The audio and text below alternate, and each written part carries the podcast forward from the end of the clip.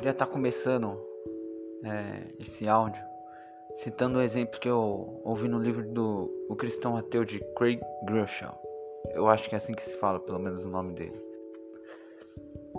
É, eu começo lhe questionando: O quão feliz você acha que um peixe seria se ele fosse arrancado de dentro do mar e solto na, na beira da praia? Com certeza ele não será feliz. Eu, eu acredito que você já pode, pode até imaginar esse peixe se debatendo sobre a areia e agonizando. Mas e se agora, ao invés de ele estar tá simplesmente na beira da praia, a gente desse muito dinheiro a ele? O quão feliz agora ele estaria? E mais uma vez a gente pode continuar imaginando esse peixe se debatendo na areia. Mas agora, imagine mais fundo ainda, que nós o demos muita fama e poder, né? Poder de dizer para qualquer qualquer um no mundo, vá e ele vá, faça isso para mim e essa pessoa fará para ele. Me diz, o quão feliz ele estaria agora? E mais uma vez, a gente pode imaginar ele continuando se debatendo e agonizando na areia. E assim é a nossa vida, irmãos. Sabe, como aquele peixe, somos nós fora da presença de Deus. Deus nos criou para termos comunhão com Ele. E muitas vezes a gente está longe de estar com Deus. Mas vivemos buscando os prazeres desse mundo e continuamos infelizes todos os dias das nossas vidas com aquele peixe. Sabe por que o peixe não se satisfez com nenhuma daquelas coisas? Porque nada faz sentido para esse peixe fora da água. Nada faz sentido. A realidade dele é dentro da água, sabe? E uma coisa que Deus tem sempre colocado no meu coração que nós não temos. Não sei se eu disse em algum dos áudios, mas nós não temos que ler a Bíblia. Nós não temos que aceitar Jesus. Nós não temos que obedecer a Deus. Aí talvez se disse, nossa Elias, mas como assim? Então o que temos que fazer?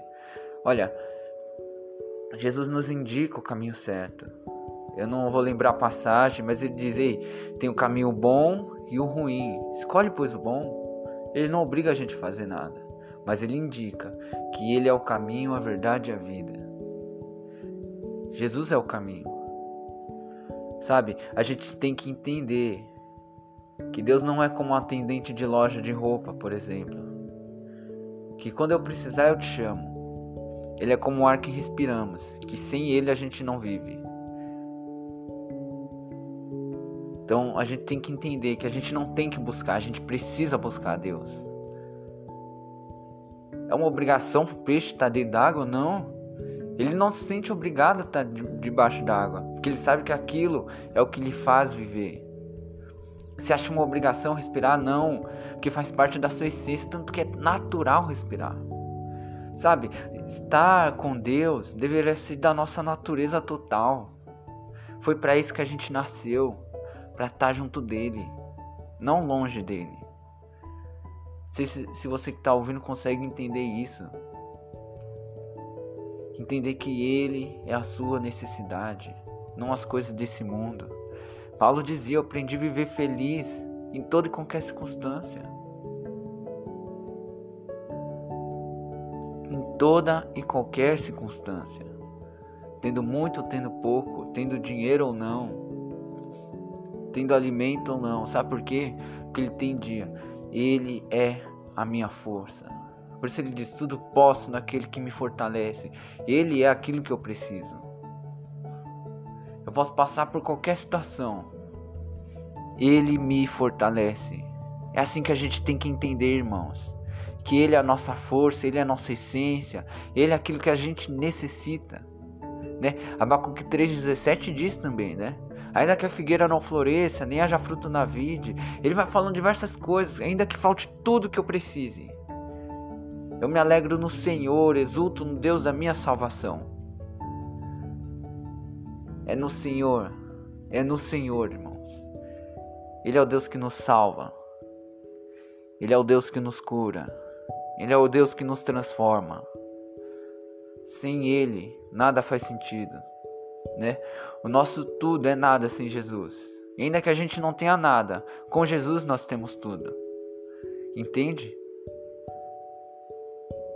Sem Ele nada faz sentido. Amém? É isso.